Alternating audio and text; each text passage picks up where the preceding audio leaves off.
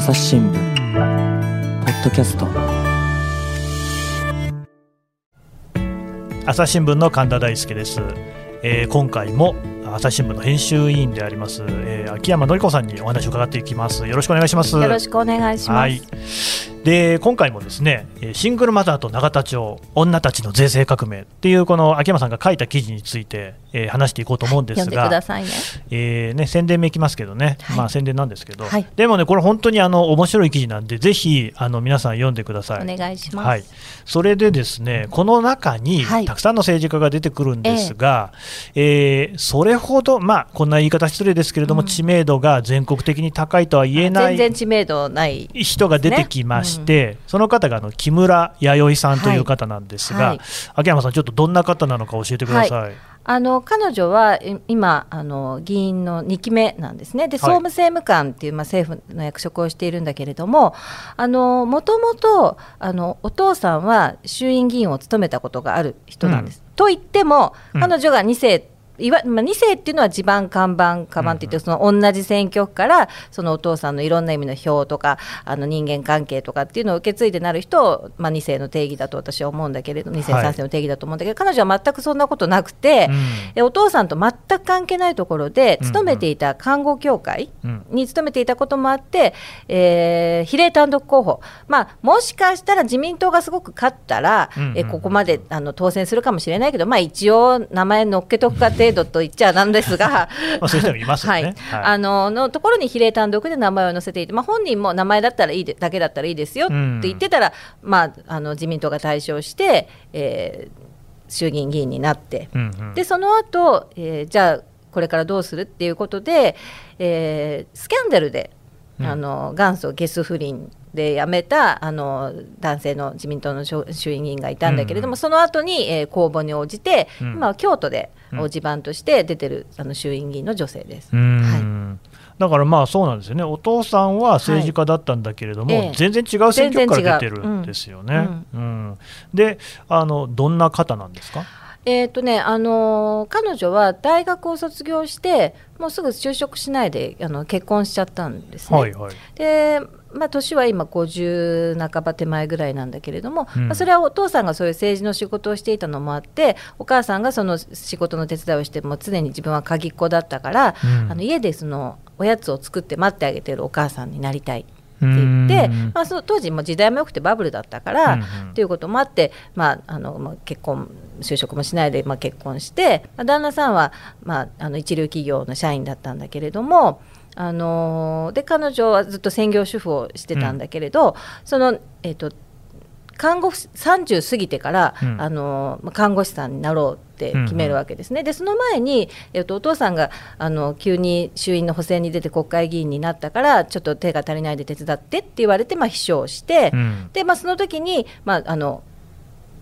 衆院議員の世界とどういうもの政治の世界とどういうものかっていうのを自分で肌で知るんだけど、まあ、別にその国会議員になろうとも思わず、うんうん。でその頃、まあ記事には書いてないんだけれどもあんまりその夫婦仲も良くなくなってでも自分は何にもその手に職もないし、うん。その仕事をしたこともないからっていうんで一大決心で、うん。その秘書をしていた時に貯めたお金で、えー看護看護学校に行くんですよ、うんうんうん。で看護師さんだったら友達に看護師だったら30過ぎてからなれるよって言われて。なるほど、うん、それで、えー看護の学校に行ってで実際にあのそこを卒業して看護師の現場にいたったこともあるんですね、うんただその時のその、えー看護学校の先生からうん。手伝ってって言われて看護協会に就職して、でそこから運命の大展開で、うん。えーその比例単独で出ることになって国会議員になったっていう。うん。ちょっとまあ、あの変わった女性なんだけど、まあ、キャラをね一言で言うとすごい普通の人なんですよ。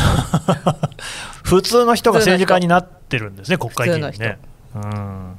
なんかすごくそこら辺がね、あんまりこうイメージがパッとこないんですが、確かに秋山さんのお話を伺ってると、まあ普通の人生ですよね、途中までね。そう途中まで。でまあその、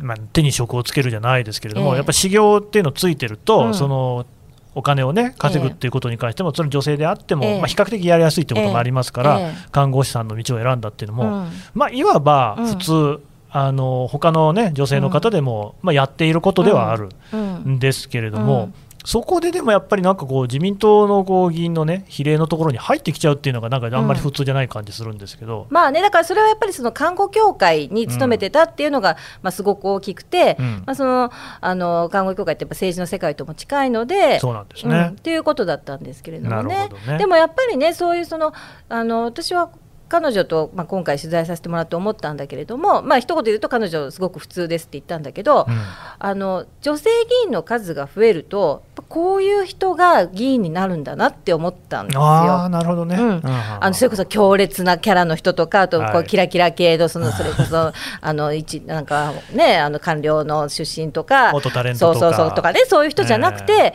あの普通の経歴、うん。割と等身大な感じっていうの言ってもいいと思うんですけど、うん。そうですね。そうそうそういう人がやっぱ女性が増えるとそういう人が政治の世界に足を踏み入れることになるんだっていうふうに思ったんですよ。いやまあだからその私なんかもうん。パッと女性政治家って言言われてですね、うん。頭に思い浮かぶのって、うん。野田聖子さんとか、あ小池百合子さんとか、まあ、キャラクターは違いますけれども、どちらもその男勝りといいますか、全然その男の社会の中でも全くこう屈することのない、うん。むしろうん。男よりも胆力のあるような感じが、もう見た目からも出てる人うん。ですけど。うんそうなんですよね、これだから皆さんね、これ聞いてくださってる方も、木村弥生さんって全く知らなかった人がほとんどだと思うんですけれども、うん。うんそういうそのみんなが知らないような普通な人っていうのが、実はもうすでに政治家として活躍をしているってことなんですね。うん。でそれこそねその今回私があのなんで彼女を取材したかっていうと、はい。その未婚のあのシングルマザーの家父控除っていう政策は彼女がいなかったら絶対に実現しなかったんですよ。うんうんうんうんまあ、そのあたりがねうん記事にも書いてあるわけなんですけども、まあ、本当は読んでほしいんですけど、ちょっとね、あのここで秋山さんに教えてほしいんですけれども、うんどの辺がやっぱり木村さん、すごかったんですかね？あの彼女はねでそうそうまずあのそういうバックグラウンドを持って政治の世界に入ってきてるから、まあ、最初選挙区を持ってなかったわけですよね、だからあの普通政治家っていうのはあの自分の地元の選挙区があってもうしょっちゅうその東京の国会とその地元を往復しなくちゃいけない、それはあの選挙がいつあるかもわからないからもうあの以前にここで選挙の話とかもさせてもらったことがありますけれどもその常に有権者にいかにこう自分の顔を織り込むかっていうのをししなくちゃいけないから。でも彼女はそれをする必要がなかったので、あの自分の好きな政策についていくらでも勉強することができたんですよね。うんうんうんでまあ真面目な人だしもともと看護協会とかにもいたからそういう政策とかにも関心があるので、まあ、彼女はあのいろいろ勉強して回ってた。でその時に子ども食堂にすごい関心があって、うん。で子ども食堂池袋にある子ども食堂を見に行ったら、はい。自民党の議員が初めて来たってすごいびっくりされたんだけれども、い。まあ、でもそこはすごくあの見学に行ったらすごく良くてでそこで話を聞いてたらシングルマザーの家庭の利用がすごく多い。うん。でもそしたらそのシングルマザーのねあの集会が近くあるから行ったらどうですか？って言われて行ってみたら、えーでそこに一人で行って座ってたらもうなんか壇上に出てきた人が自民党の悪口とか安倍政権の悪口ずーっと言ってて もうすごいいたたまれなかったって言ってましたけど、はい。ただねその時彼女が思ったのは文句それは文句は謙虚に受け止めますと、だけどだったら一緒に変えていこうってすればいいのになって思ったんだそうなんですね。うんうんうんうん。でそれでそのシングルマザーの集会に行ってそこに来ていたのがその今言っていたそのシングルマザーの家父控除についてずっと運動していた、えー市民団体の女性がいてそこで知り合ったことから話がこう動いていくんですね。うんでまあ、その木村さんっていうのは当うん。然自民党の方だから、うん。その話も自民党の中で広げていくってことになっていくんですよね。でそれはその党内ででもですよ、うん。まあ、やっぱりね、比例の一番名簿の下の方にあるようなところからうん受かって、誰も知らないような人の言うことって、誰も聞かないんじゃないかって気もするんですけど、うん。そのあたり、どうだったんですか、まあ、でもその、ね、やっぱりその女性でそのしかもまだあの年が下の議員だからうん。年季が下の議員だから、あの今神田さんがおっしゃったようなことはある。ただやっぱりそのいかに政治と回路をつないでいくかさっきほら市民団体の人がね、うん。あの自民党とかに行くこと少ないんじゃないですかっておっしゃったんだけど、まさにそうで。でも木村さんみたいな人はそういうほらあの偏見とかあのあれもないし大体そういう問題に関心も強いしね、うん。でそうすると自民党でそういうあの団体と自分が橋渡しできるって考えて、うん。でもちろん自分一人じゃできないから、あのそれをもっと先輩のそれこそ稲田さんとか、うん。野田聖子さんとかに相談しに行くわけですよね、うんでそこから輪を広げていったっていうことうなんですよね。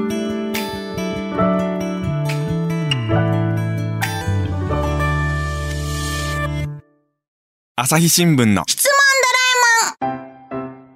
我が家の朝は質問から始まる。電線にスズメやカラスが止まっても感電しないのはなぜ？身の回りのことから広い世界のことまで。いろんな質問が毎朝新聞の一面に載って君のもとへやってくる。ママなんで？なんでだろうね。さあめくって探して答えを発見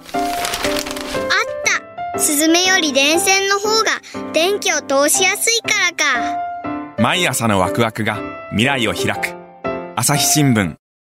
そのまあ、そんなに党内で知名度も高くない木村さんが、しかし、その野田さんであったりね、うん。その稲田さんっていった、まあ、有力政治家の心を動かせたっていうのは、これはどういうところに理由があるんですか、あのね、そもそもね、かその彼女が、まあ、今回、このシングルマザーのこの問題を取り上げるときに、はい。まあ、さっき私が話したように、彼女がそういうあの今までのバックグラウンドがあるじゃないですか。はい。で、私がねあ木村さん、そういうことね、そのシングルマザーの今回のこの問題をやろうって動いたのは、あなたがそういうね、その離婚歴があったりとか、うん。自分で、あじゃあこれから自立して手に職をつけていかなくちゃいけない、でも一人ででもがやり直さなきゃいけないっていうふうに、弱い立場に立ったことがあるから、そういうシングルマザーとか弱い立場にある人の問題に関心があるんですね、うん。って言ったら、彼女はね、すごく不思議そうな顔したんですよ。でなんでって聞いなんででななんでですかって聞いたらいや普通ねあの自分がそのシングルマザーとか離婚歴とかそういうこと関係なくて、うんうんやっぱりシングルマザーがどんなに大変かとか弱い立場になる人のことっていうのは、まあ、政治家だったらというか人間だったらね、うんそう普通は関心持ってこれを救ってあげようってするのが普通じゃないですかって彼女が言ったの。うんうんうん私ハッとしてね。でも木村さんもしそれが普通でねみんなそうしたいと思ったら、この問題ずっと政策課題にならないでしょ。うん。でずーっとなってるっていうことそれ誰もやってないからずっとこれ問題になってるだけでね。うん。だからやっぱりいかにその普通の人がこう普通でしょって言ったまさにその普通のことが永田町では行われてないっていうことなわけだから。でまあ、もともとあの何が言いたかったかというとその普通の熱意っていうのがすごく大事だっていうことですよ。でそれをその有力なその元先輩議員とかに言うとでそこはやっぱり心を動かされるわけですよね。うん。うん。結局そういうわ私たちが名前を知っているような政治家の方々でも、うん。どこかにその普通の感覚っていうのはそれは残ってるしうん。もともとあるものだしそれはやっぱりこの話おかしいよねっていうところは共通してみんなこうあるわけなんですね。うん。ただやっぱり政治のリアリズムとして票にも金にもならないしね、うん。でまあどうしても優先順位が低くなっちゃうっていうのはあると思うんですよ。だから今までこうなってたわけでね。うん。そうなんですよね、うんだからこそこれがこうきちんとですねした形で実を結んでるっていうところがああすごいなっていう。そうそうそう、うん。だからそういうところにも目配りする、まあ、普通の感覚を持った人っていうんですかね、うんうん。まあ、あんまり普通普通っていうのもなんなんだけど あのなんか永田町がまあ異常みたいなんだけどね。だからやっぱこういう人が出てくる意味っていうのはあるんだとあでも思うんですよ。記事中にもありましたけど、そのやっぱり牽制してくる人たちが出てくるわあもちけですかねろんいますよ、ね。うん。うん。どういう人たちなんですか、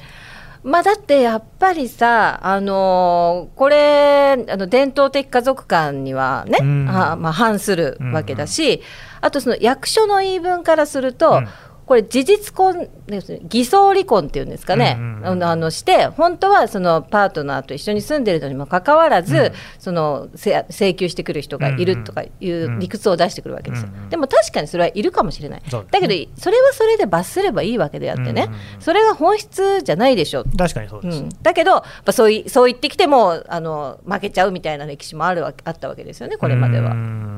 うんでもだからそれに対して、いや、そんなことしなくていいっていう人が、男性の政治家の中にも結構いるいるんですよあのね、だから隠れキリシタンみたいなものでね、その話話せば、はいはいあのいや自分も実はそう思ってると。だけど、ほらそれを今お大きな声で言うとみたいなのがあってうん。でもそこであの稲田さんたちがやったのは署名を集めたんですよ。うん。うんでこれ彼女たちが署名を集めて以降、まあ、ちょっと余計な話なんだけど、自民党の中で結構署名集めが流行っててあの、今回の自民党の総裁選でもフルスペックのあの総裁選党員投票も入れたあのやれっていうのを署名集めしてたりしてねこのはい彼女たちのムーブメント以降自民党の中で署名集めが流行ってるんですけど、うん。まあ、それはさておき、うん。その署名をこう集めてたわけですね。でそうすると面白いもので、そう可視化されるでしょ？誰が賛成してるかって。でだんだん増えていくじゃないですか彼女たちが必死になって集めていくと、ある一定を超えると逆にその勝ち馬に乗るんじゃないんだけど、なんで自分に言わないのって言ってきたりとかね。そうそういうふうになってくるんですよ。なるほどね、うん、だからそういう辺がまあ面白いそし、だまたその我々がね普段まああまり政治の接点のない、人間として見ていると、やっぱりどうしてもまあラベリングしてレッテルを貼ってる部分があるんだなと、ええ。その個々のね話になったら協力する人もいるし、ええ。なんだったらそこからね手のひらを返していく人もいるわはいけですよね。で秋山さんがその第7回のね、うん。その最終回ですね、これがね、うん。この連載、シングルマザーと永田町うん。の中では最終回なんですが、そこで秋山さんがこう書いてるんですね、そういう話をね。結局、そのなんか、丁寧に説明し、うん。対話し、うん。分かってもらう努力を積み重ねるっていうのが、これ、政治、政治家の基本的な役割だし、うん。これが政治だっていうことで、うん。その忖度っていうのがこう同じような文脈だって、あの人はきっとこういうふうに思ってると。うん。でも、まあ、なんかそういうことばっかりじゃなくて、うん。それによってむしろその政治が歪んじゃってるところがある、うん。いやこれはもう本当に朝日新聞としても、うん。もうぜひね、そのきちんとこう顧みないといけないところで、そういうその見方をやっぱり我々もしていたし、うん。そのことによって、ファンとアンチがもういがみ合うようなね、うん。ことで、対話がせ成立しなくなっている状況っていうのは、もう一番不毛だと思うんですよね。うん。うん。そこからは何も生まれないでしょう。うん気分は気分はいいかもしれないよ、その批判して、なんかあいつ許せねえわとか言ってね、はい。だけど、なかなかそこからじゃあ、次何が生まれるのって、それでそのまま分断して、この国良くなるのって言ったら、うん、そうはなかなか思えないですようね。んそうなんですよね、でも何かその、ね、別に僕はあのソーシャルメディア、SNS だけをこう取り立て批判する気が全然ないんですけど、うん。やっぱりそういう言葉がですね、うん。えーこう切れ端となって飛び交っているような空間の中に入ってしまうと、やっぱりそういうのがこう強くなっている感じもしていて、うんうん。そしてやっぱり今もやっぱりインターネットなしで誰も生活できないほええ。ど我々のインフラになっていええる状況だからこそ、ええ。ええ。そういうこう言説の空間みたいなのがこう本当にあの身近なものになってしまっている。でもいや実は朝日新聞の編集委員うとん。杉田水脈さんなり、今うん稲田朋美さんっていう人がきっちりね、うん。この話ができる、しかも稲田さんに関して言えば、うん。こうずっと涙を、ね、流すような、そういうこうエモーショナルな反応までそこで起きているっていうのは、うん。これはやっぱなんかなるべく多くの人に知ってほしいなと思うんですよね。まあ、やっぱりほらあの何かというとこうレッテルを貼ってもう分分けようとするじゃなくて、うん。だってみんな同じところ意見が同じところもあれば違うところもあってやっぱり一致点を見出していくっていういうのは合意形成のすごく大事なことだしこれそれは民主主義っていうことですよね大げさに言えばね。そうなんですよね、うん。ずっと思ってるんですけど、うん。どんなその思想信条の人だって、うん。例えば政治家だったら、うん。この国をね、この社会を、我々の暮らしを良くしたいっていう点では、まあ、そうれは同じ、そう。だからね大きな船にみんな乗ってるんですよ。ね。そう。ただ、所詮はその巨人ファンと阪神ファンみたいなもんで、まあ、プロ野球はみんな好きでしょみたいなね、いうところが、なんかこう、最近、欠落しているような感じもしていて、それがやっぱこの記事、連載を読んでいて、一番僕はその、まあシングルマザーの問題も大事ですけれども、そこの部分がですね本質として、ああ、これはなんかいい話読んだなっていうふうに思ったんですよ。ありがとうございます。それあの私もそこがねすごく言いたかったところなので、うんあのそう言ってくださるのはすごく嬉しいんですけれども、